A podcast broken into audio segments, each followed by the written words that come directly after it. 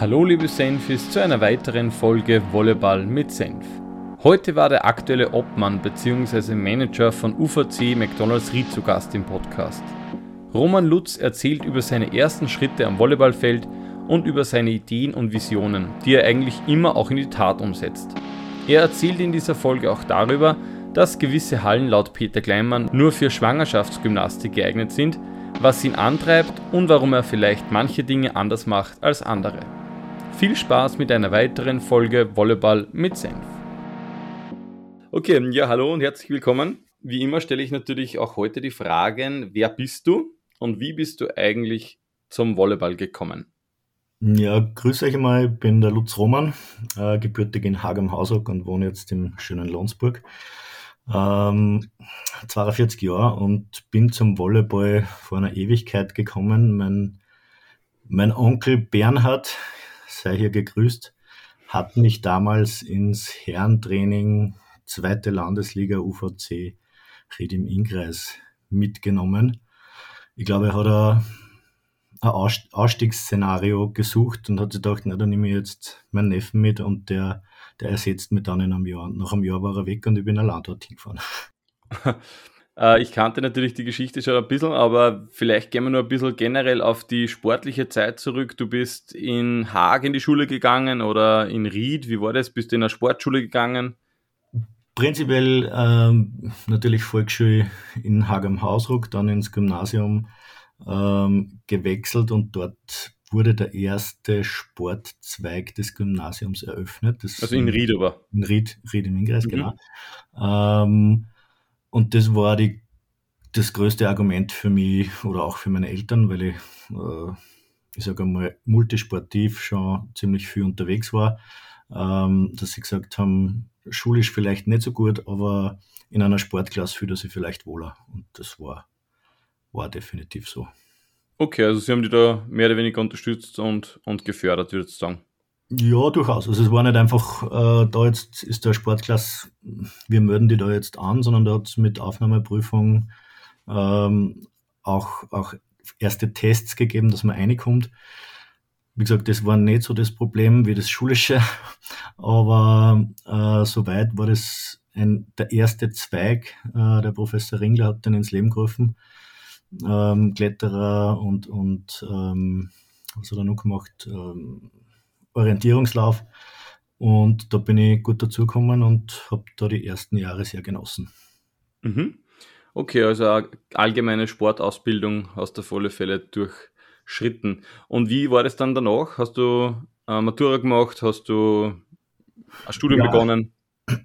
Matura gemacht. Ich habe nie in der Schulzeit oder in der Jugend habe ich mich leider oder vielleicht Gott sei Dank nie auf einen Sportart fokussiert. Also dieser, diese Profikarriere ist mir nie so vorgeschwebt. Habe dann eben maturiert im, im Borg in Ried äh, und habe dann ein Sportstudium ähm, Prävention und Leistungssport begonnen und abgeschlossen.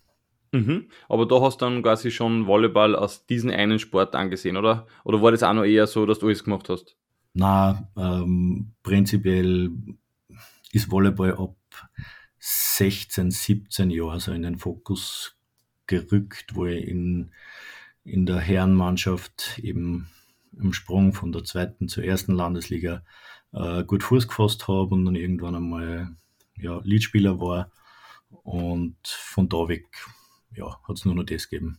Mhm. Lange Zeit auch ohne Beachvolleyball, das ist erst während dem Studium so richtig dazu gekommen. Mhm, genau, das war jetzt eh so meine nächste Frage gewesen, weil ich natürlich auch weiß, dass du schon immer Beachvolleyball eben gespielt hast und so. Das heißt, das war wirklich ein klassischer Werdegang, Halle und dann erst einmal Beachvolleyball. Nicht jetzt, wie man es ja mittlerweile auch oft hört, dass es auch schon Beachvolleyballvereine gibt, wo die Spieler gar nicht mehr eigentlich Hallenvolleyball spielen. Bei dir war es Schule in der Halle und dann zum Beach gewechselt. Du hast jetzt Innsbruck angesprochen. Ähm, wie war die Zeit oder wer war da so da damals in Innsbruck auch dabei, dein Weggefährte? Kannst du dich da noch ein bisschen erinnern? Äh, sportlich gesehen? Boah. Genau, ja, da gibt es ja eigentlich eine große Community in, in Innsbruck, oder? Also die Volleyballer und auch Beachvolleyballer. Da gibt es ja diese Beach-Oase, ich weiß nicht, ob es das damals schon gegeben hat, aber. Ja, ja, die Beach-Oase war, ist zu der Zeit gerade entstanden. Vorher waren die Beachplätze ähm, am Tivoli draußen, da hat man sie reinspielen müssen. Da war natürlich die Innsbrucker Szene, äh, Jointy, Benny, ähm, der Herr Doktor, wer war noch alle da? Ja, verschiedenste, die halt diese äh, Community so geprägt haben. Tyrol Beach hat es damals geheißen. Ja, mhm. war, war ein Riesenverein, der viel, viel in die Richtung gemacht hat. Und ja, den AK Brum haben sie immer veranstaltet, oder? War das dieser Genau. Oder war das ein anderer Verein? Nein, Nein das war Tyrol Beach, genau. Mhm. AK Brum war das größte Turnier. Sie haben aber auch etliche, ich glaube, B-Cups genauso gemacht am Usi-Gelände. Ähm, habe mit einer damaligen Freundin, jetzigen Frau, mit der Lisi beim Schroffenecker Tom Usi-Kurse besucht, äh, mhm. Beachvolleyball, ähm, ja, genauso Hallenkurse und habe dann irgendwann einen Instruktor gemacht während dem, also Indoor-Instruktor äh, während der Studienzeit noch und bin dann dort direkt aus nach der Abschlussprüfung sozusagen vom, vom MUch zur TI als Trainer ähm, ja, gewechselt, beziehungsweise indirekt gewechselt. Gespielt habe ich immer nur in Ried. Äh, es war damals die Möglichkeit, dass man um eine Doppelspielberechtigung Oberösterreich-Tirol ansucht, die wurde aber, wurde aber verweigert. Ähm, ah, wirklich? Jetzt habe ich da eigentlich nur Trainer gemacht. Mit was für einer Begründung verweigert? Ah, Doppelspielberechtigung ist nicht, war einer damals nicht sympathisch, weil Oberösterreich gefürchtet hat, dass ein Spieler weggeht. Und ja, für Tirol war es okay. eigentlich kein Problem gewesen. Ähm, ihr hat beides gespielt, weil Tirol ähm, oder Innsbruck hat die, die Runden unter der Woche am Abend gespielt, Einzelrunden. Und am Wochenende zu, zum Freitagabendtraining war ich in Oberösterreich und habe am Samstag die Dreierrunde irgendwo in Oberösterreich gespielt. Mhm. Aber dazwischen war noch, ah, das hätte ich fast vergessen, war ich beim VC Olympia, bei einer Altherrentruppe. Ah, ja. Mhm. Sodia, Grestan und Co. Äh, dort ein bisschen Erfahrung sammeln dürfen. und eben dann lang, lang äh, Landesliga-Trainer bei der TI und Jugendtrainer genauso. Mhm. Also du bist eigentlich dann schon sehr schnell auch in das Trainerdasein übergeschwappt, beziehungsweise vielleicht auch mit der Ausbildung, weil du hast ja gesagt, Studium hast gemacht, Vielleicht hast du schon dein Wissen dann irgendwie weitergeben wollen. Hast du dann im Nachhinein, also nach Innsbruck, bist du dann klarerweise wieder, wieder nach Oberösterreich gegangen? Was war da der Grund? Oder war das nie ein Thema, dass du vielleicht da in Tirol bleibst? Nein, ich glaube, das war nie ein Thema. Ähm, für mich war immer klar, dass ich wieder zurück nach Oberösterreich gehe. Ähm, hat sich auch schon deutlich herauskristallisiert während dem Studium, weil in es ist eine schöne Stadt und, und lässige Leute dort. Ähm, aber wir waren jedes Wochenende daheim. Und mit wem hast du Beachvolleyball dann gespielt? Wer war da so der Beachpartner? Witzig, äh, der Sven Albenberger hat mit dem Tobias Sauerlachen seine Beach-Karriere begonnen. Die haben jetzt ein bisschen dazu gebracht, aber noch nicht zum, äh, zum Turnierspielen, sondern einfach einmal so äh, zum Training. Und ich glaube, es war langen Lebern, ein C-Cup, also man ist wirklich für C-Cups auch weit gereist, obwohl es eigentlich ja, die, die unterste Kategorie war. uh, und der Tobias ist kurzfristig ausgefallen, jetzt war halt ich kurzfristig der Tobias Saulachner und das war mein erster C-Cup-Aufstieg. Okay. Ähm, nicht ganz koscher, aber es hat keiner gemerkt.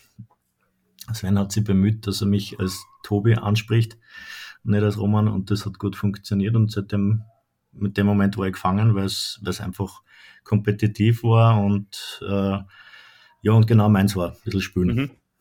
Und nicht trainieren. Mhm. Ja, und ein Aufeinandertreffen hat es ja auch gegeben zwischen uns. das muss ich natürlich erwähnen. Mehrere, also, aber das ja. eine bleibt in uns beiden stecken, glaube ich. Ja. Äh, es war jetzt so, wir können uns natürlich jetzt äh, live auf Sendung, müssen wir es jetzt natürlich lüften. Ähm, Wobei ich bleibe bei meiner, bei meiner Schilderung. Aber erzählen wir mal das Aufeinandertreffen. Also es war so die Zeit, wo ich eigentlich begonnen habe und du und der, der Sven, ihr wart quasi schon ein bisschen äh, bekannter, wart in Oberösterreich auch immer vorne dabei. Und es gab ein Aufeinandertreffen in Walsee. Also alle, die Walsee kennen, wissen, das sind super Plätze. vier Plätze, glaube ich, oder ja. fünf. Und super Kulisse. Mit, mit rechts und links Naturtribünen und äh, genau. du hast mit dem Timmy gespielt? Ich habe mit dem Timmy Wojakov gespielt und wir haben, ich weiß gar nicht mehr genau, was das war, B-Cup, C-Cup, irgend sowas. Und dann haben wir quasi gegeneinander gespielt und es war immer so, dass ich relativ tief nach unten gegangen bin beim Blocken. Also die, die das nur wissen. Es war nicht so wie ich zum Schluss blockt habe, da war ich schon sehr ökonomisch, sondern wie ich am Anfang blockt habe, da war ich sehr tief unten und habe beim Hinaufnehmen oft einen Sound mit aufgenommen, weil man greift da so in den Sand und dann springt man auf und anscheinend hat dieser Sand irgendein Geräusch hervorgerufen und das hat so klungen, wie wenn ich den Ball touchiert hätte. Was natürlich ja, voll klar war. Es müsste fast ein Stein gewesen sein, weil er hat die Flugbahn auch ein bisschen ähm, beeinflusst, ja, dass der Ball im Aus war seitlich. Es gibt ja äh, einen Sand, ich meine, das ist ja mehr oder weniger ein Gestein, oder? Ja. Das kann schon sein. Und ich behaupte bis heute, dass ich diesen Ball nicht berührt habe, aber ich habe es natürlich das nicht geglaubt und dann ist es halt eskaliert und ja, ich weiß nicht mehr genau, was, was gesagt worden ist, aber es war auf alle Fälle so, dass es ein bisschen, ja. Deine Welt war erschüttert. Meine Welt war erschüttert. Für euch war es wahrscheinlich ein normales Spiel. Ganz normal. Du, du, musst verstehen, mein Beachpartner ist aus dem Fußball gekommen, er war Torwart vorher. Gar nicht schlecht. Okay. Und äh, das hat er natürlich auf dem Beachplatz abgebracht. Das war so das Pendant zu mir. Ähm, und ja. Ja, na mittlerweile passt es wieder. Auch mit dem Sven haben wir, das, haben wir das geklärt. Ich weiß auch gar nicht mehr, wer gewonnen hat, aber es war ganz egal. Also vielleicht generell für alle also, egal, also ganz bitte, also das war, ich glaube, es war Matchball und ich habe es dann gewonnen. Das, das, war das. Ah, war das wirklich ein wichtiger Punkt? Ja, okay, glaube, dann war verstehe vielleicht. Um einen Einzug ins Halbfinale oder so. Also es war schon. Aha, aha, aha. Mhm. Aber okay, gut. ja, dann, dann verstehe ich es vielleicht ein bisschen, aber nur mal, ich kann schwer ja. sagen, dass ich du Ich weiß leider nicht mehr, aber ich glaube einmal nicht. Und für alle Jungen, lasst den Sound einfach unten dann habt ihr solche Diskussionen nicht. Genau. Aber es war eine lustige Zeit und hat natürlich auch sehr viele tolle Momente gegeben. Ich kann mich noch erinnern, ihr habt ja dann selber, also du hast dann auch viele Beach-Turniere veranstaltet. Du hast in Ried, war das hauptsächlich dann auch wahrscheinlich, oder? Zwei Plätze gebaut, also du warst da auch federführend, dass in Ried dann Beachvolleyballplätze errichtet worden sind, also hast du sehr viel in Oberösterreich auch schon dazu beigetragen, vor allem im Innviertel.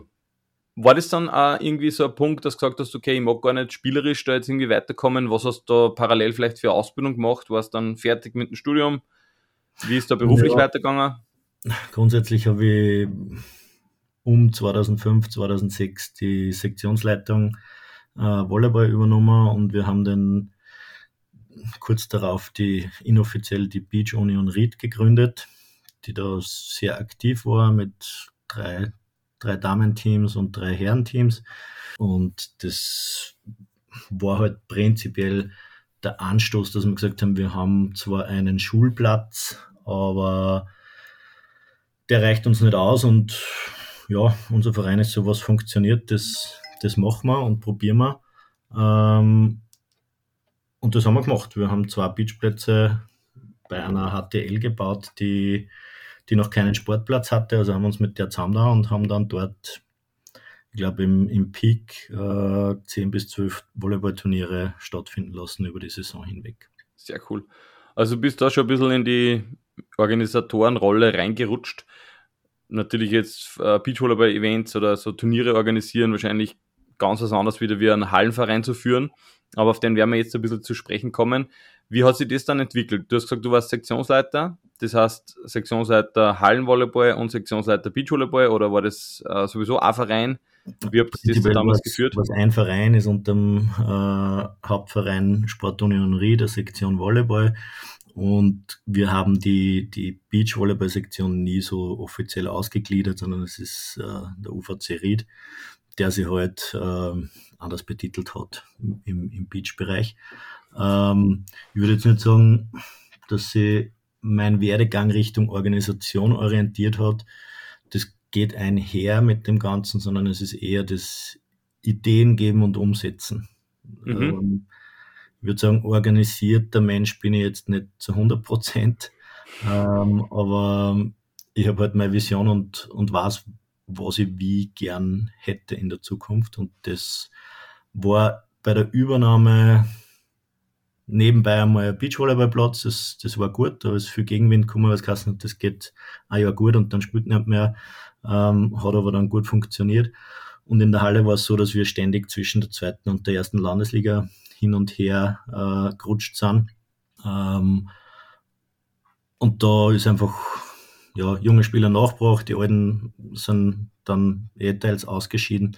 Ähm, und dann sind wir eher Richtung oberes Drittel der ersten Landesliga gegangen und haben dann aufgrund eines Neubaus von einem Union Sportzentrum, das der Hauptverein gestemmt hat, ähm, beschlossen, dass wir versuchen, in die zweite Bundesliga aufzusteigen.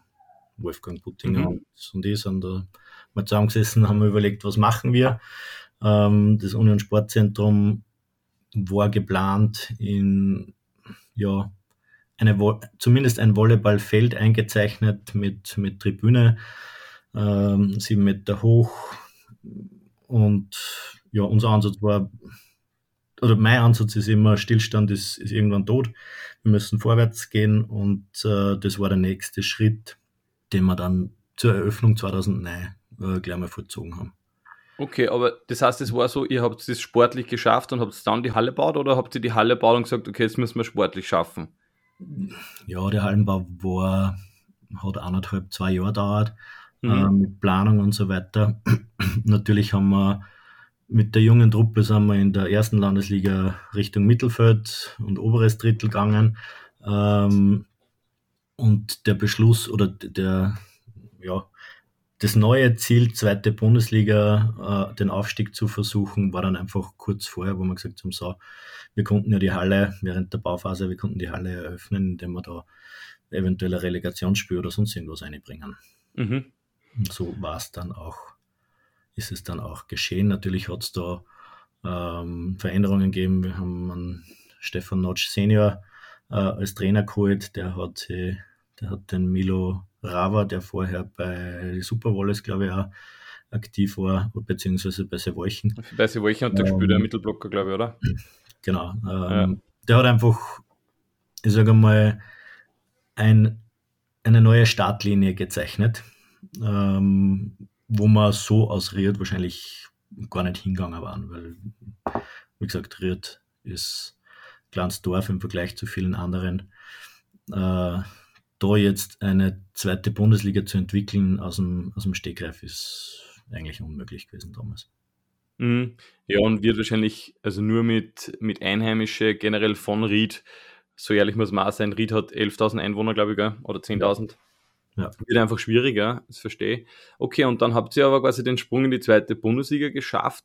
Dann war ja quasi auch ein bisschen so eine lange Zeit einmal im Mittelfeld oder in der zweiten Bundesliga oder wie ist da, mhm. wie ist da weitergegangen dann? Ja, grundsätzlich ist in der zweiten Bundesliga eigentlich verhältnismäßig gut gestartet. Wir haben zwar ein Jahr die Relegation gespielt, aber dann drauf waren wir für die Relegation zur ersten waren wir schwach, aber dann sind wir oftmals so der Frühjahrsmeister geworden. Äh, mhm. Aber du warst ja in der Doppelfunktion, oder? Du warst Sektionsleiter und warst aber Spieler. Du hast quasi immer ja, genau. Funktionär und am Feld stelle mir mhm. auch nicht ganz leicht vor, aber du hast das durchgezogen. Prinzipiell habe ich das durchgezogen, ja. Es war nicht immer leicht, auch, nicht, auch für einen Trainer nicht, weil äh, als, genauso als Kapitän ähm, ist dann oft einmal ein Schiedsrichter hergekommen und hat während dem Einschlagen äh, irgendwas braucht oder irgendwas hat nicht funktioniert. Ähm, teilweise habe ich einen, einen Alois Bernecker nur einen Kaffee gemacht, so zehn Minuten vor dem Spiel, na Scherz. Aber äh, prinzipiell war es eine interessante, aber anstrengende Zeit. Ähm, und da hat sich schon nicht nur jetzt über den Stefan Notsch äh, haben sich Spieler zu uns gesellt, sondern natürlich ja haben wir in Oberösterreich schon einen gewissen Lärm gemacht und haben Spieler zu uns gezogen. Nachdem eins da, ich sag schon mal, auf dem, auf dem absteigenden Ost war, waren wir da schon in direkter Konkurrenz, was, was die, die Spielerakquise betrifft. Mhm. Sozusagen. Ihr habt im also, selben Jahr gefischt, teilweise, kann man erinnern, ja. Ja. Mhm. Ja, und es war halt natürlich schon wahrscheinlich nicht ganz einfach, weil die, ähm, solange quasi ein oberösterreichischer Bundesliga oder erste Bundesliga-Verein da ist, ist es natürlich schwierig, dass er zwei da hinauf will. Da kann man vorstellen, eben wie du mhm. sagst, weil spielertechnisch ist ein Limit da. Man muss wahrscheinlich dann schon Richtung Legionäre gehen und so weiter. Das war alles nicht so einfach. Aber es war dann ein Punkt, auf den ich jetzt nur ganz kurz kommen möchte, Funktionär und Spieler. Ihr habt bei der Eröffnung dieser Halle, also das war ja die, die Union-Halle, also nicht verwechseln mit der aktuellen, mit dem Volley-Dom, auf den wir auch noch kommen, da hat es eine Eröffnung gegeben und es war, glaube ich, Eins war eingeladen, Super Bowl ja. 1, aber es hätte eigentlich das Volleyball-Nationalteam kommen sollen. Es hat eine Anfrage gegeben an den Verband damals und dann wurde eine Mail retour geschickt. Was ist denn in der Mail drinnen gestanden? Ich glaube, der Herr Kleimann war da ein bisschen der Initiator.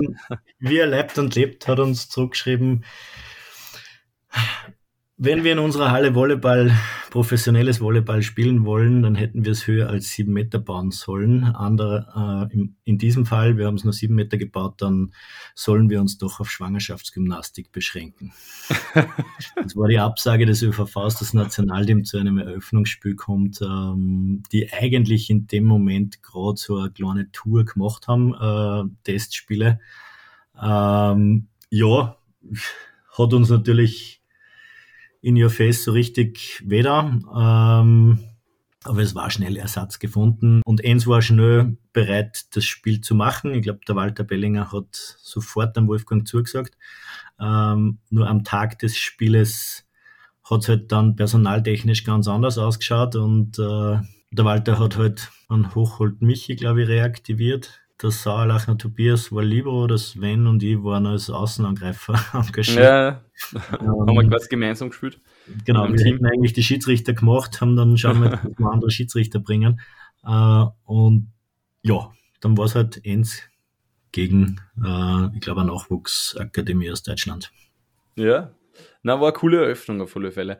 Und dann kam das Jahr 2016 ich kann mich noch erinnern, damals habe ich auch ein bisschen Kontakt schon gehabt nach, nach Ried, weil der Pritzl Alex euer Trainer war. Mhm. Das heißt, ihr habt in der zweiten Bundesliga dann jahrelang schon ein bisschen angekratzt, wie es zuvor angesprochen hast, an die erste Bundesliga angeklopft, sagen wir mal so. Und 2016 war dann ein Jahr, wo es wirklich im Aufstiegsplayoff war und die Chance war da. Wie war das? Wie kannst du dich da erinnern? Ja, wir haben äh, prinzipiell wieder mal gesagt, dass wir stehen jetzt an. Wir sind jetzt in der zweiten Bundesliga zum dritten oder vierten Mal Frühjahrsmeister. Ähm, gehen wir bitte weiter.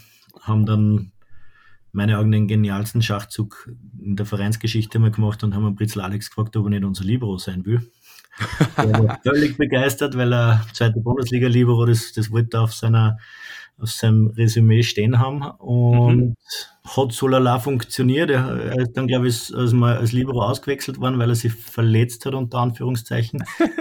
äh, und dann war er irgendwie als, als Trainer genauso schon gefangen und ähm, da hat er Struktur eingebracht und, und aufgebaut, wo ich sagen muss, ja, das, das war der Grundstein. Ähm, wir sind von dreimal Training auf fünfmal Training oder viermal Training und dann auf fünfmal Training hochgegangen äh, und haben das Ganze ein bisschen professioneller gestaltet, was unumgänglich ist für einen für ein Spiel in der Relegation schon. Also der Schritt von der zweiten Bundesliga in die erste äh, ist eigentlich ein, riesengroßer und ja, ist uns damals gelungen, indem wir gegen Enns gewonnen haben, beziehungsweise gegen Salzburg, haben halt die, die Relegation zur, zur ersten dann geschafft. Ja, Wahnsinn. Also eine richtige Erfolgsgeschichte kann man sagen. Du warst dabei von der Landesliga bis zur ersten Bundesliga und hast dann in der ersten Bundesliga auch noch als Spieler deine Mannschaft und Manager der Mannschaft unterstützt. Das heißt, 2017 war der erste oder 2016, 17 war dann das erste, die erste Saison in der ersten Bundesliga. Und wieder eine Halle natürlich gesucht, weil in der ersten Bundesliga ist dann vorbei mit Schwangerschaftsgymnastik. Das heißt, da muss dann natürlich auch neun Meter da sein. Wie war das dann? Ihr habt in der Messehalle gespielt, also kann ich schon sagen, wir, weil da war ich mhm. dann auch Teil des Teams. Wir haben dann in der Messehalle gespielt. Und was hast du dann so zum, zum Ziel gesetzt? Vielleicht kannst du da noch ein bisschen jetzt eingehen auf diese Events vielleicht oder Veranstaltungssicht. Ja, prinzipiell sind wir vorher eben schon ausgewichen ähm, nach Christkirchen zum Beispiel ins, ins äh, Schulzentrum, weil dort die, die Infrastruktur den, dem Regulativ entsprochen hat. Ähm, aber das war für mich, ha, Stimmung war gut, aber nicht ausgezeichnet für so wichtige Spiele. Und ähm, wie wir dann eben in der Bundesliga waren, war für mich klar, na, da muss, da muss ein bisschen mehr her. Wir schauen, wir schauen, dass wir überhaupt einmal einen Platz finden, wo wir spielen können. Wir haben, wir haben da damals sogar ein Video drüber gedreht. Du warst da ja sogar schon mit. Ähm, und sind dann fündig geworden eben in der Messehalle Halle 18. Das ist die einzige Halle, die die Höhe gehabt hat. Ich glaube, Weiz hat es einmal äh, bekrittelt und es haben hm. die zwei Zentimeter, die der Bodenaufbau war, haben gefällt auf die neun Meter am, am niedrigsten Punkt.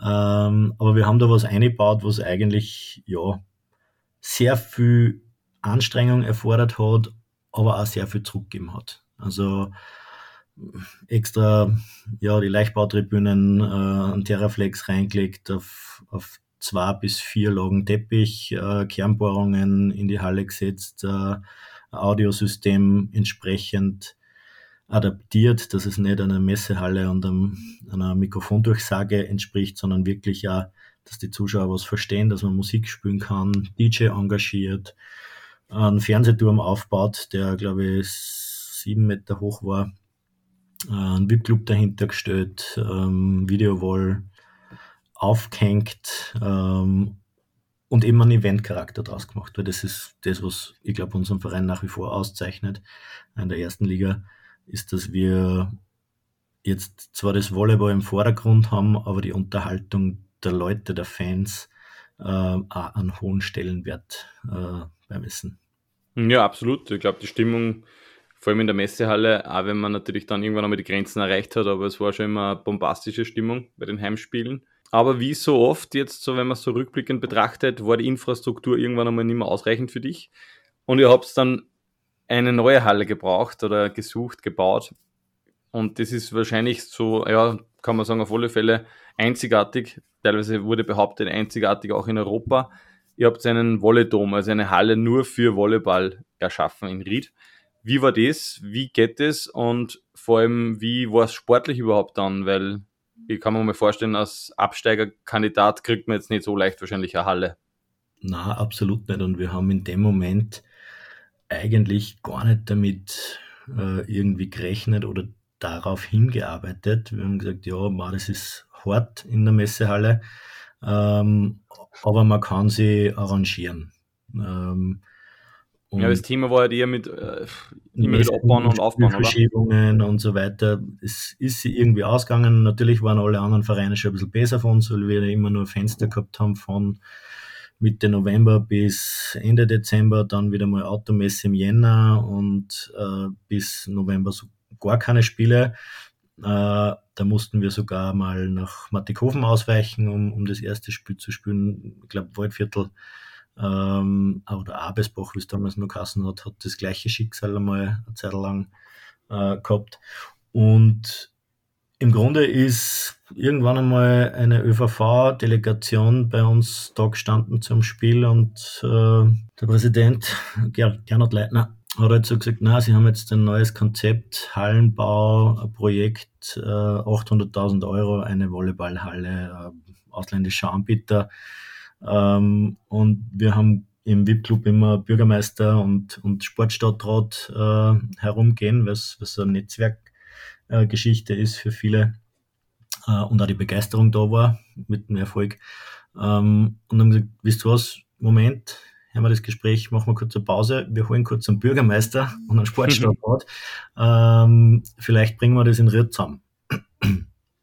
Und der Bürgermeister hat sofort gesagt, ja, so wie sie unterstützen können, unterstützen sie Grund etc. Wenn das notwendig ist, sind sofort dabei. Ähm, wir haben in der Woche drauf vom ÖVV die Unterlagen gekriegt, wie so eine Halle ausschauen würde. Haben sie unserem Architekten, einem Architekturbüro Bauböck äh, gezeigt. Der hat gleich mal den Kopf geschüttelt und gesagt, sicher nicht äh, um das Geld. Hat es einmal durchkalkuliert ähm, und wir sind in Planung gegangen. Fertig aus. Mhm. 800.000 Euro sind nicht ganz ausgegangen, aber. 800.000 Euro ist aber auch, pah, ich glaube, es gibt, äh, ich sage mal, 50 Prozent der heutigen Heiselbauer bauen Richtung 800.000 Euro. Ja, stimmt. da, da ist eine Volleyballhalle mit, mit 9 Meter oder eigentlich mit 12 Meter lichte Höhe und, und 1000 äh, Sitzplätze äh, vermessen ist um 800 Euro. Aber was der ausländische äh, Bauherr oder Baumeister, der gesagt hat, er, er kann das, war halt damals das große Ding. Ja, also Hut ab auf alle Fälle und ich bin ja da seit Jahren auch schon an Bord, wenn man das so sagen kann. Es ist wirklich eine, eine super, super Sache und die Entwicklung passt auf alle Fälle, auch sportlich natürlich. Mittlerweile habt ihr ja oder haben wir ja die Top 4 schon äh, sehr oft erreicht und so. Also ich glaube, da geht es auf alle Fälle in die richtige Richtung. Und wenn du das jetzt alles erzählst, könnte man meinen, du bist ja wahrscheinlich hauptberuflich angestellt beim UFC Ried, schätze jetzt einmal. Äh, ich mhm. weiß natürlich, dass es nicht so ist. Du hast einen Beruf, äh, vielleicht möchtest du ganz kurz noch ein bisschen was erklären, und zwar, du bist in der, in der Geothermie tätig. Was ist denn das genau eigentlich? Genau, ähm, unser Unternehmen heizt oder bringt Wärmeenergie in die Haushalte oder in einige Haushalte von Hagam Hausruck und Gebertskirchen ähm, und ist halt ein sehr interessanter Job, 24-Stunden-Bereitschaft ähm, für ja, diverse Gebrechen, für Kundenanfragen. Wir haben mittlerweile 15 Kilometer vergrabenes Netz, ähm, das seit 95 sozusagen Teil besteht. Aber das ist Thermalwasser, das, das kommt quasi aus der Tiefe. Heißes Wasser, das wir aus der Tiefe äh, hochpumpen und eben über Übergabestationen zu den Haushalten in die Heizkörper bringen. Mhm. Und warum machen das nicht mehr Leute? Offen gesagt, weil es schweineteuer ist. Also, okay. äh, Aber das aktuell, herauspumpen, oder? Aktuell würde die Erstinvestition für zwei Bohrungen, die notwendig sind, wahrscheinlich bei 10 Millionen Euro liegen. Okay. Das musst du mal hereinspülen. Und genau, das musst du hereinspülen und das ist auch die Sicherheit ist nicht gegeben, ob tatsächlich Wasser in, in ausreichender Quantität und Qualität, also Hitze und, und Volumen bereitsteht. Man müsste bohren und dann kommt man drauf, ui, 10 Millionen Euro hat sie leider nicht ausgezahlt. Es gibt natürlich Modelle, was heißt, da ist wahrscheinlich und da ist unwahrscheinlich, dass es was gibt, aber allein Ried hat diese Bohrung gemacht, hat sie äh, war zu wenig ergiebig für die ganze Stadt, hat eine zweite Bohrung gesetzt, ähm, da ist was schiefgegangen, der Bohr, die Bohrfirma ist in Konkurs gegangen und sie haben es neu ausschreiben müssen. Also das war schon ein, wahrscheinlich ein sehr großes Grab, äh, was finanzielle betrifft, ähm, aber funktioniert jetzt wunderbar. Also mhm. das ist ein, ein, Risiko, das man erst einmal eingehen muss und man muss geografisch auf dieser Wasserblase oder in der Nähe dieser Wasserblase sitzen, die sie von, äh, von Deutschland runterzieht nach, nach Österreich. Coole Art und Weise und auch sehr umweltschonend, wenn man es so sagen kann, weil ihr, man, wir, wir heizen ja natürlich auch, es ist jetzt kein Geheimnis, in Haag am Hausruck damit und nachdem das Wasser in unserem Haus war, fließt ja wieder quasi in das Becken zurück in genau. die Tiefe. Also es ja. ist quasi ein Kreislauf. Ja, sehr cool. Und wie geht sich das alles aus? Das weiß ich oft selber nicht. okay. Es ist ja so generell, wenn man ein bisschen die Sektionsleiter oder mittlerweile Manager oder Obmänner betrachtet, ganz selten so, dass die das hauptberuflich machen. Das heißt, die sind immer irgendwo in einer Firma, haben vielleicht selber eine Firma, sind vielleicht irgendwo anders aktiv und machen das ja quasi noch zusätzlich. Wie, was treibt die an? Prinzipiell bin ich das damals schon oft gefragt worden, warum ich nicht, warum ich nicht ins Lehramt gehe. Ich kann ja mit dem Sportstudium genauso pädagogische Ausbildung machen und das, und als, als Lehrer mich in eine Turnhalle stellen. Ich habe dann meistens gesagt, na, ich, will gern mit, mit motivierten äh, Kindern, Jugendlichen, Sportlern arbeiten und nicht mit einer, die da sein müssen. Und das ist in der Schule, du weißt es, Peter, äh, das Hauptproblem, vor allem im Turnunterricht und im Verein habe ich tatsächlich, jetzt mal übertrieben gesagt, nur Leute, die wirklich wollen. Es gibt natürlich Ausnahmen. Ähm, und das ist das Schöne an der Arbeit, an der sportlichen Arbeit als Trainer. Ich mache jetzt Volksschultraining, ähm, habe alle möglichen Trainer durchgemacht, war Damentrainer, wie wir die Damenmannschaft initiiert haben in Ried. Und es ist halt Ziel. Die wollen alle besser werden, wollen sie alle am Wochenende treffen, äh, wollen sie unter der Woche zweimal treffen und haben eine schöne Zeit und gehen nicht nach dem Training heim und, und machen ihr Ding, sondern sitzen sie da noch zusammen und das ist das, was ein Verein oder den, den Sportverein eigentlich ausmacht. Eine, große Gemeinschaft, wo man nicht sagt, ja, ich habe da jetzt zwei, drei Freunde, es sind meine Best, Best Buddies, sondern ich komme mit denen zusammen, die haben den gleichen Fokus wie ich und gehen in die gleiche Richtung. Und das ist auch im organisatorischen übertragen die Triebfeder. Mhm. Wird immer schwieriger, muss ich auch dazu sagen, das als Triebfeder zu sehen, aber prinzipiell wollen alle den Verein nach vorn bringen. Und solange wir nicht jetzt ähm, alle Leute anstellen müssen, habe ich nur den Ansatz, dass ich, ich mache das ehrenamtlich. Ähm, wir haben mittlerweile im Verein mehr, natürlich mehr Angestellte mit, mit Spieler und äh, Marketingleiter, Nachwuchsleiter, als ich in meiner eigenen Firma habe. Ja. Das ist unumgänglich, aber ja, nur, nur so funktioniert es dann auf lange Sicht gesehen. Ja, scheinbar. Also es, zumindest in Österreich, gell? es gibt natürlich, glaube ich, Länder, wo das, wo die wahrscheinlich über uns lachen und sagen, ihr macht das alles gratis, ihr seid ja wahnsinnig. Das kriegt man ja immer wieder mit, wenn man dann im Europacup aktiv ist und mit anderen Manager äh, Kontakt hat und so weiter und dann hört, okay, das ist, das ist der Job quasi. Und du und andere natürlich einen anderen Job haben, mhm. der nebenbei oder unter, also hauptberuflich natürlich gemacht gehört. Wo ist denn die aktuelle Vision? Also wo, wo gehst du hin oder wo, wo soll Ried hingehen, sagen wir mal so? Peter, die hast du gesetzt, du hast da eine Jahreszahl gesagt, ja. wir, glaube ich, schon einmal verschoben haben nach hinten. Du hast gesagt, Nein, die, die, Jahreszahl ist ja bewusst schon sehr weit hinten gewesen, die kann man gar nicht mehr verschieben. Ja, ich habe es gedanklich einfach nach vorn gesetzt. Das ja, du hast der Grund in Dreier Stunden Zweier vielleicht gehabt. Ja. Ah, in Zweier Stunden Dreier. 36 Champions League? Ja, ich glaube 2036 haben wir mal so einen Workshop gemacht. Champions League 2036. Mhm. Das wäre der, der Wunsch. Okay. Nein, Oder deine Vision? Natürlich, es ist, äh, ich sage es auch zu allen meinen Spielern vielleicht eh verkehrt, welchen Platz wir im Endeffekt belegen, ist nicht relevant, solange wir jetzt nicht um einen Abstieg kämpfen. Es muss so sein, ähm, dass nie der Gedanke aufkommt, die Jungs haben sie aufgeben, es interessiert eh keinen mehr.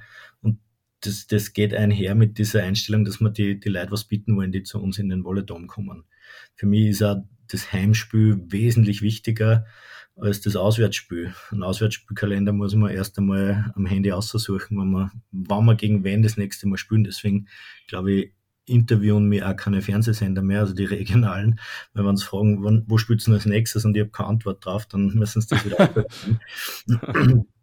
Also da geht's für mich geht es tatsächlich darum, dass wir ein Event draus machen. Und ich glaube nur so, du kannst sportlich erfolgreich sein, indem du eine halbe Million hinlegst, dann bist du Erster, keine Frage.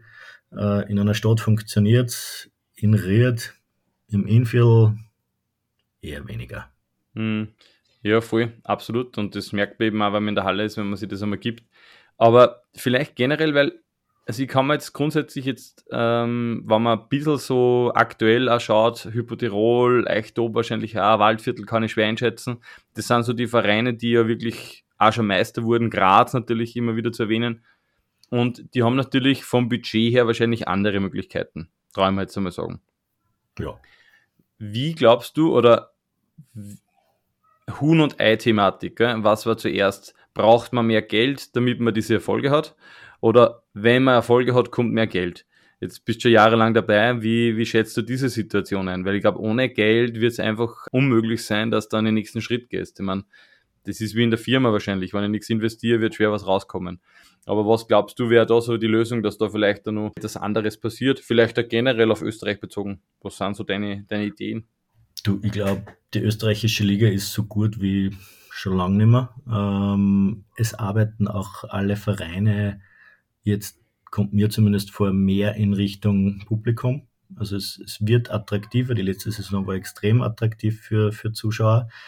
Ähm, ihr hättet mal gesagt, wir könnten wahrscheinlich mit unserem Budget genauso einkaufen, dass wir irgendwo vorne dabei sind.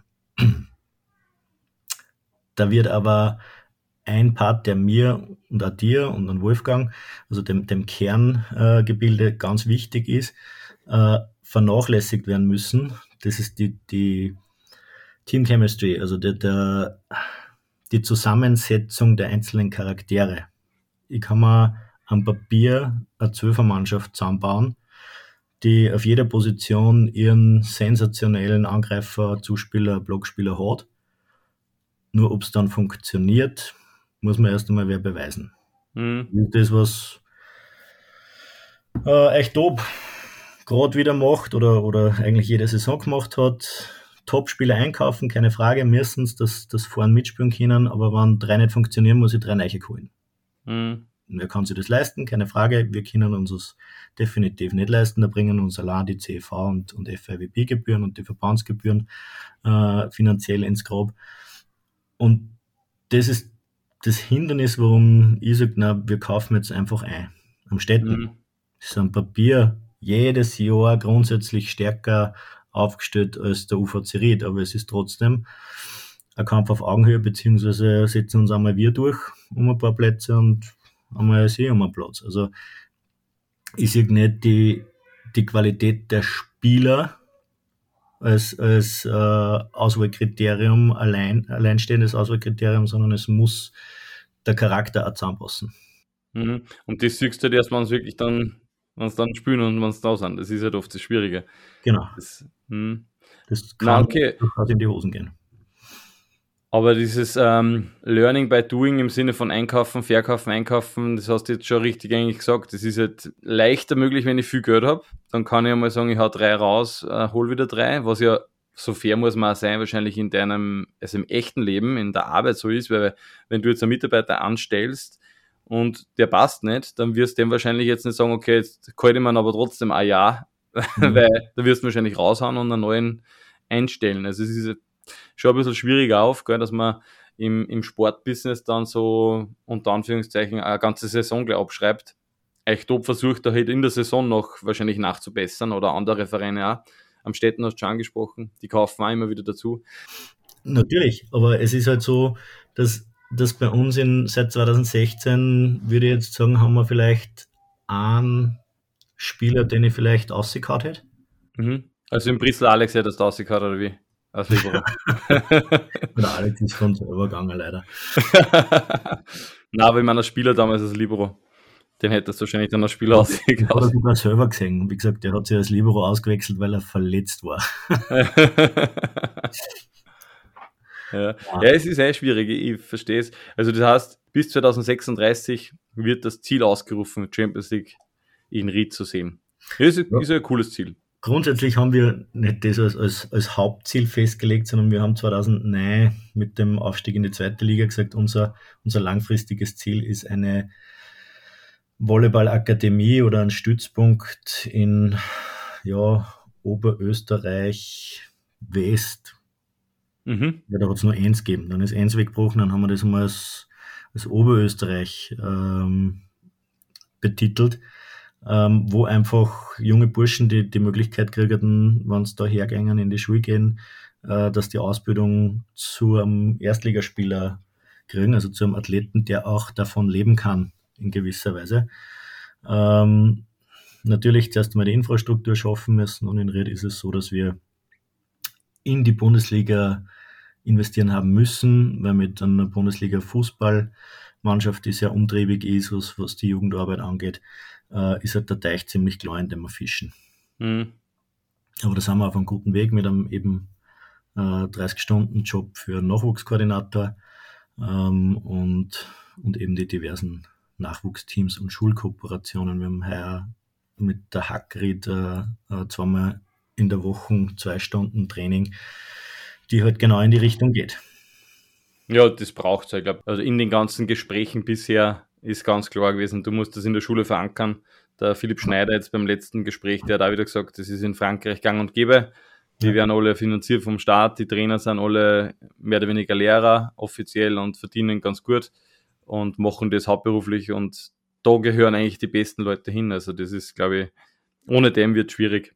Weil dann hast du ein Jahr einen, einen jungen Tschechen da, einen jungen Slowenen da, einen jungen Ukrainer da und der ist dann wieder weg. Also das, das bringt auf Dauer halt wenig. Okay, ja super. Bei mir ist es auch so, ich spiele immer ein paar Spiele. Und jetzt würde ich ganz gerne ein Spiel starten. Und zwar, das erste Spiel, das passt dazu, du bist der Unternehmer, Bewerbungsgespräch. Es schaut im Endeffekt so aus, es gibt immer so klassische abgedroschene Fragen. Vielleicht findest du als Selbstständiger die perfekten Antworten. Was hast du schon mal bewerben müssen? Früher, für Realjob wahrscheinlich. Für Realjob, ja. Beim aktuellen Sponsor, bei McDonalds. Ja, und hast die Stelle bekommen. Ja. Ja, super. Das sind eh meistens so äh, klassische Fragen. Erste Frage im Bewerbungsgespräch. Nenne mir drei Stärken und drei Schwächen von dir. Äh, drei Stärken über relativ hohe Frustrationstoleranz. Ähm, denke auch weiter, als, als die Task oder die Aufgabe es erfordert. Und bin eigentlich doch recht zuverlässig, würde ich sagen. Drei Schwächen. Ich bin ein bisschen optimistisch naiv. ähm, nimm mir durch eine Stärke mehr auf, als eigentlich gut war an Arbeit. Und sag vielleicht oft wirklich, was ich mir denke. Ja, danke für, den, für Ihre ehrlichen Antworten. Habe ich mir notiert. Wo siehst du dich in fünf Jahren? Also nicht jetzt den Verein, sondern wo siehst du dich persönlich in fünf Jahren? In meinem Haus bei meiner wunderbaren Frau neben meine zwei Kinder ähm, mit ein bisschen mehr Zeit. Das heißt vielleicht ein, zwei Angestellte im Verein mehr. Ähm, ja, das ist es eigentlich. Ich bin, bin äußerst zufrieden.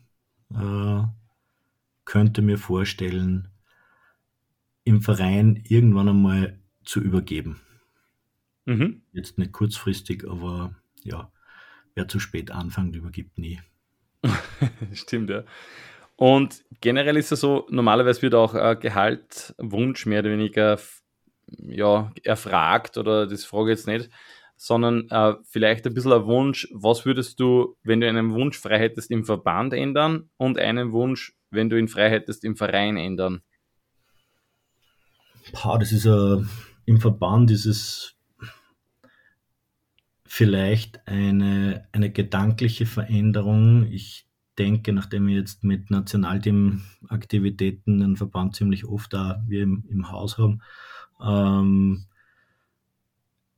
man kann einen Verein nicht vergleichen mit dem Nationalteam und man soll einen Verein nicht als, als äh, Cash-Cow sehen, weil es arbeiten im Verein so viel ehrenamtliche Leute, die einen Verein nach vorn bringen wollen. Und wie wir es zuerst so gesagt haben, äh, bei uns entstehen Ideen, die, die wieder Geld verschlingen. Unser Wolledom kehrt uns, ist superklasse, perfekt. Aber wir müssen auch die Betriebskosten dafür aufbringen. Das heißt, wir müssen uns das einer spielen. Ein anderer Verein kriegt es zwar, weil er in einer Schulhalle oder in einem Bundesschulzentrum ist, der kämpft aber dafür an anderen Fronten. Und da ist die, die Ansichtsweise, glaube ich, ein bisschen zu naiv vom Verband. Und die lässt sich wahrscheinlich auch leicht mal ein bisschen verändern. Mhm. Im Verein der Wunsch, ha, Gute Frage. Mehr. Jemanden, der die Betriebskosten übernimmt. Jemand, der die Betriebskosten übernimmt. Irgendwer, der unsere gut laufende Firma vermacht, äh, die wenig Aufwand hat. Na, ähm, na für, für finanziell, also Sponsoring, das, das lässt sich alles erarbeiten. Es braucht einfach im Verein, und das kann man nie genug haben, Leute, die die gleiche Richtung gehen und nicht die Konsumgesellschaft, die wir jetzt haben, äh, wo der Verein der Dienstleister ist, sondern Leute, die sagen, hey, ich darf da zweimal in der Woche Training machen in einer Halle mit einem Trainer, voll klasse, und dafür haue ich mich aber für was anderes ein. Sei es Nachwuchsarbeit, sei es, sei es beim Heimspiel, sei es im Vorstand, im erweiterten Vorstand, äh, Ideenbringung, äh, Umsetzung von diverse Sachen, dass nicht alles an wenigen hängen bleibt. Das ist sehr konkret und vielen Dank. Bist eingestellt, Bewerbungsgespräch erfolgreich absolviert. Das war meine vierte, fünfte, fünfte Beschäftigung. Ja, super. Nebenbei noch. Ja. Das nächste Spiel heißt, mit wem würdest du gerne? Es kennst du vielleicht schon, ich weiß, du hast ja hin und wieder schon mal eine Folge gehört. Und du bekommst ein Szenario von mir und müsstest, wenn es irgendwie möglich ist, einen Namen nennen, mit wem du dieses Ereignis einmal gerne absolvieren möchtest. Mit wem würdest du gerne einmal in einem Volleyballteam spielen? Hm. Einmal noch nie gespielt. Ist egal. Kannst du, wenn, wenn das besonders cool war, einfach den nochmal nennen. Ich würde gern wieder mit dem Thomas Malczyk spielen. War damals ein, ein Zuspieler Tschechisch, Tschechien zu Stefan Notschs Zeiten. Und der hat mir außen blind alles zuspielen können. Der hat von der 3-Meter-Linie Bälle auf die 4 rausgeschossen, der, von der 2 auf die 4. perfekt.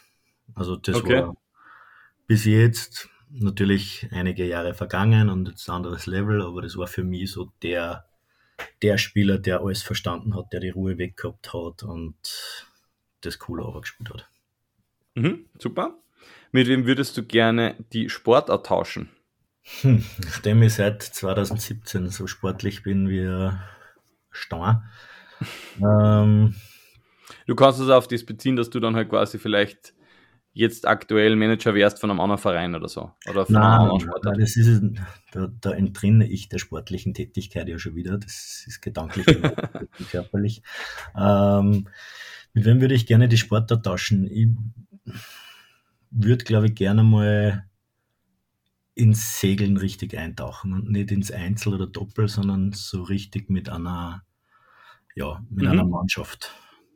Ja, so also am Meer. Kriegst, wo du, ja, mhm. wo du den Baum über den, über den Schädel gezogen kriegst, wenn es nicht aufpasst, also wo es richtig rau ist, also raue See. Okay, ja, cool. Mhm. Das haben wir noch nie gehört. Kurz allerdings. Ja, ist noch nie vorkommen, diese, diese Idee, aber es ist auf alle Fälle sehr abenteuerlustig, wahrscheinlich. Mit wem würdest du gerne auf ein Bier gehen?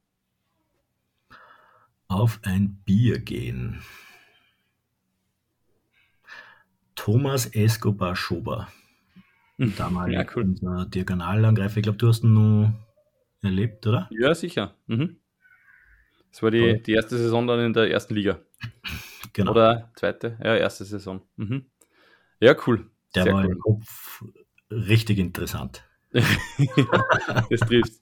Aber unglaublich guter, guter Spieler. Also der ja. hat uns wirklich tolle Momente beschert in Ried. Mhm. Mit wem würdest du gerne einmal mit dem Fahrrad am Gardasee fahren? Puh. Ich hätte jetzt gleich mal gesagt Sven Albenberger, aber der bringt mich um. Vor allem, du musst aufpassen, der kann es realisieren wahrscheinlich. Der wird dir dann morgen anrufen und sagen. Genau. äh, E-Bike oder? Ja, na, da kann man schon, kann man schon E-Bike nehmen. Sicher. Wann es nur der Blast, der Robert De Niro. ja. Deswegen E-Bike. Das, wird, das wird Sache, aber ein E-Bike jetzt vielleicht. Ja. Und mit wem würdest du gerne das Allgemeinwissen tauschen? Ich würde gerne mal in den, in den Kopf von Elon Musk rein, bin ein, ein Fan, wobei ich nicht alles verstehe, keine Frage. Aber diese Grenze zwischen Genie und Wahnsinn würde ich gerne mal, mhm. gerne mal erleben. Ja, das ist, finde ich, eine gute Antwort. Der ist auch schon öfters vorgekommen. Also ja. vor allem bei ja, Menschen, die vielleicht auch so ein bisschen ja, selbstständig sind, so wie du oder so. Ich glaube, da ist es schon sehr spannend, wenn man das vielleicht einmal einen Tag erlebt oder vielleicht länger. Ich glaube, glaub, es wäre auch nicht so leicht zu fassen. Ich glaube, das würde an selber an ein, ein grobes Limit bringen. Das, glaube ich auch, ja. Weil das ist wie wenn man mit einer wie wenn man mit wem redet, der sprunghaft die Themen wechselt. Ja. und ich glaube, das, das ist halt, für den ist nachvollziehbar, aber für unser eins ist es, what the. Ja, das stimmt. Das stimmt. Ja, super, danke. Das war, mit wem würdest du gerne? Ich hätte jetzt noch vier schnelle Fragen. Und zwar eine Frage, die ich ganz gern stelle. Welche Abzweigung würdest du noch einmal wählen, wenn du die Chance hättest? Anders wählen oder nur mal, ja, wahrscheinlich. Ja, wahrscheinlich anders wählen, wobei vielleicht hast du eine Idee, dass du sagst, okay, du wirst das wieder so machen, aber wirst vielleicht die Art und Weise ändern, kann auch sein. Aber war irgendwo ein Schlüsselmoment in deinem Leben, wo du gesagt hast, okay, wenn ich das so entschieden hätte, dann wäre es komplett in eine andere Richtung gegangen? Ja, sicher. Ähm, ich habe in der, in der Gymnasiumzeit einmal ein Angebot bekommen, für eine Vermögensverwaltung zu arbeiten, so ein Lawinen- äh, ja. Mhm. Geschichte, wo ein, ein Schulkolleg von mir Fuß gefasst hat und schon weit oben war und dann gesagt, na, easy, easy verdientes Geld und er macht so und so viel Kohle in Schilling damals noch. Äh, hab mir ein Business Outfit gekauft, bin nach Leonding gefahren, hab mir einen Tag angehört, was die machen in meiner Naivität dann wieder heimgefahren, also abgeholt worden von meiner Mutter und gesagt, ma, das ist eigentlich, ja, das funktioniert. die kennen das gut, ja. Ja, da würde ich nicht anders entscheiden. Also Okay. das ist was, wo ich sage, das war die richtige Entscheidung, das nicht zu machen. Ähm, Aber es war, ah, stimmt, ja. das hätte wahrscheinlich sehr viel verändert. Ja, Wenn ich das durchgezogen hätte, wenn ich das in meinem Kopf so gemacht hätte, dass ich gesagt, ja, das mache ich jetzt, dann hätte ich wahrscheinlich irgendwann einmal nur, nur weniger Zeit in Schule und Ausbildung investiert. Ähm, hätte meine ganzen Verwandten um ein bisschen Geld braucht für das, dass ich es selber kriege und war da in den, wahrscheinlich in den Finanzsektor geglitten, in einen, ich sage mal, dubiosen. Äh, und das war ungesund gewesen, definitiv. ja. Ja, das ist sicher eine gute Entscheidung gewesen. Mhm. Gibt es etwas, worüber du dich wirklich herzhaft freuen kannst? Pah, das ist prinzipiell bescheren mir solche Glücksmomente meine Kinder, beziehungsweise meine Frau und meine Kinder. Äh, Du hast zwei und die- Kinder, zwei Söhne. Zwei Jungs, vier und acht, oder bald fünf und acht.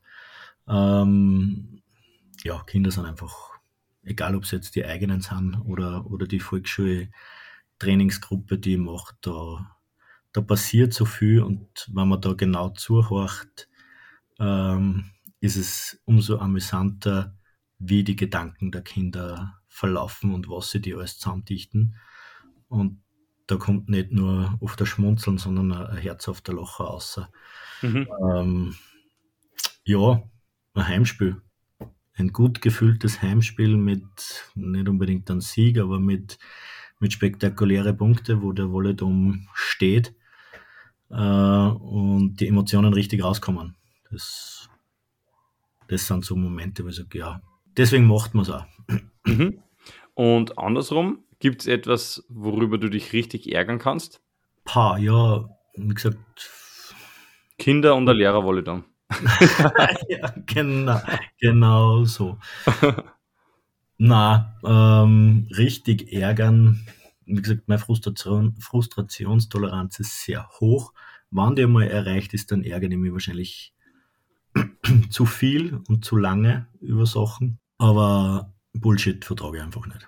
Okay, was meinst du genau mit Bullshit?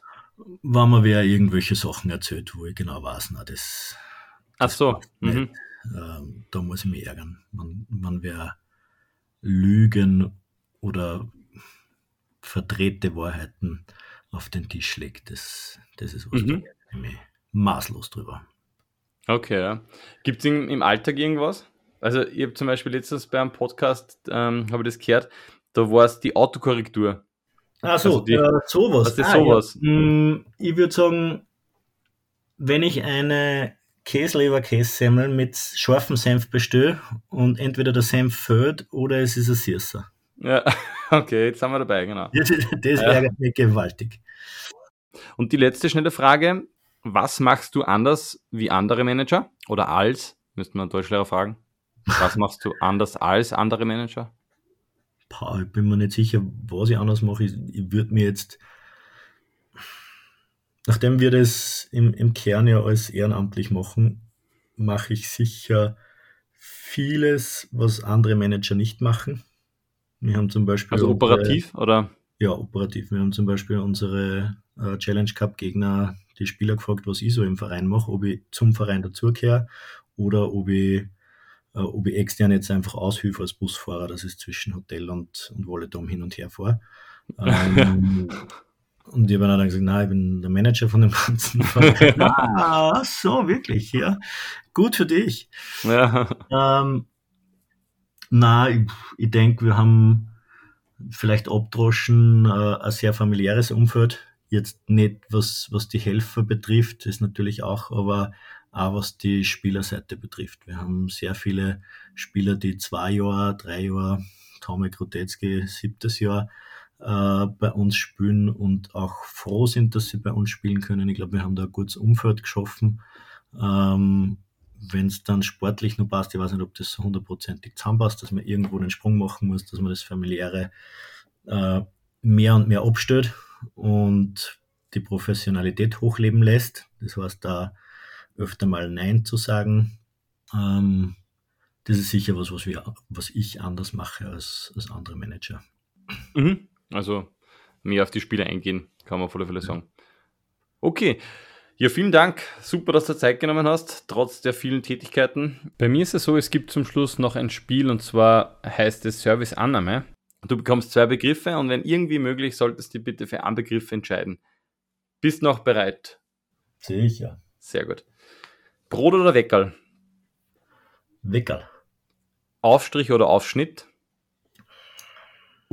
Aufschnitt. Kaffee oder Tee? Tee. Weil, Tee, weil ich gerade Tee getrunken habe, bitte. Genau. Wahnsinn. Ja, du bist schnell. E-Auto oder E-Bike? E-Auto. Fußball oder Tennis? Fußball. Manager oder Spieler? Pah. Ich habe erst vor drei Tagen wieder ein Revival-Training gemacht.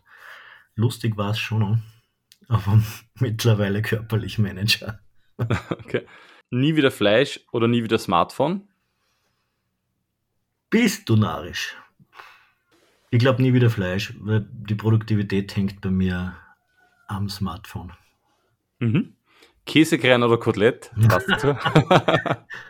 Unmöglich und ich darf nicht beide sagen. Kotelett. Kotelett, okay. Pommes oder Reis? Pommes. Nie mehr fliegen oder nie mehr Alkohol? Nie mehr Alkohol. Pizza oder Spaghetti? Pizza. Sehr essenslastig, komme ich gerade drauf. Ja, gell? Äh, Schwimmen oder Skifahren? Hm.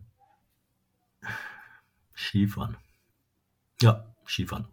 Skifahren? Gitarre oder Klavier?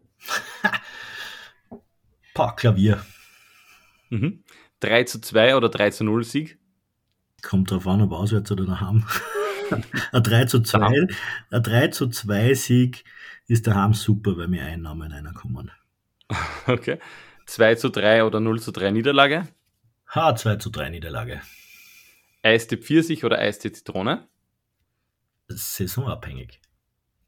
Ich sag aktuell 40. Mhm. Mit oder ohne Gurkel? Äh, depends, aber ohne Gurkel. Organisieren oder kommentieren? Organisieren. Red Bull oder Cola? Red Bull. Meister oder Cupsieger? Hm. Cupsieger ist fürs erste Mal gut, ja. Cupsieger. Mhm. Volle Halle und Niederlage oder leere Halle, aber Sieg? Volle Halle Niederlage. Dann kommen wir Mhm. das nächste Mal wieder. Mhm. Und abschließend Leberkässemmel oder Big Mac? Mal. Super. Vielen herzlichen Dank, dass du Zeit genommen hast. Ich glaube, es ist sehr wichtig, dass wir eben die Manager der ganzen Vereine auch ein bisschen in den Vordergrund rücken, damit wir mal wissen, was da alles überhaupt notwendig ist, was in so einem Verein passiert. Alles Gute natürlich noch für die Saison. Und bei mir ist es so zum Schluss, darf der Gast sagen, was er möchte. Natürlich auch heute. Das heißt, du kannst ihn grüßen, du kannst Werbung machen. Die letzten Worte gehören dir. Lieber Peter, danke für die Einladung und äh, Gratulation. Sensationelle Gäste und, und Inhalt ähm, über die letzten ja, Jahre eigentlich schon, oder? Ähm, ich wünsche mir viele ehrenamtliche Helfer in allen Vereinen, dass der Sport ähm, noch mehr Stellenwert in unserem Leben kriegt und wünsche euch viel Spaß mit der nächsten Folge. Ciao.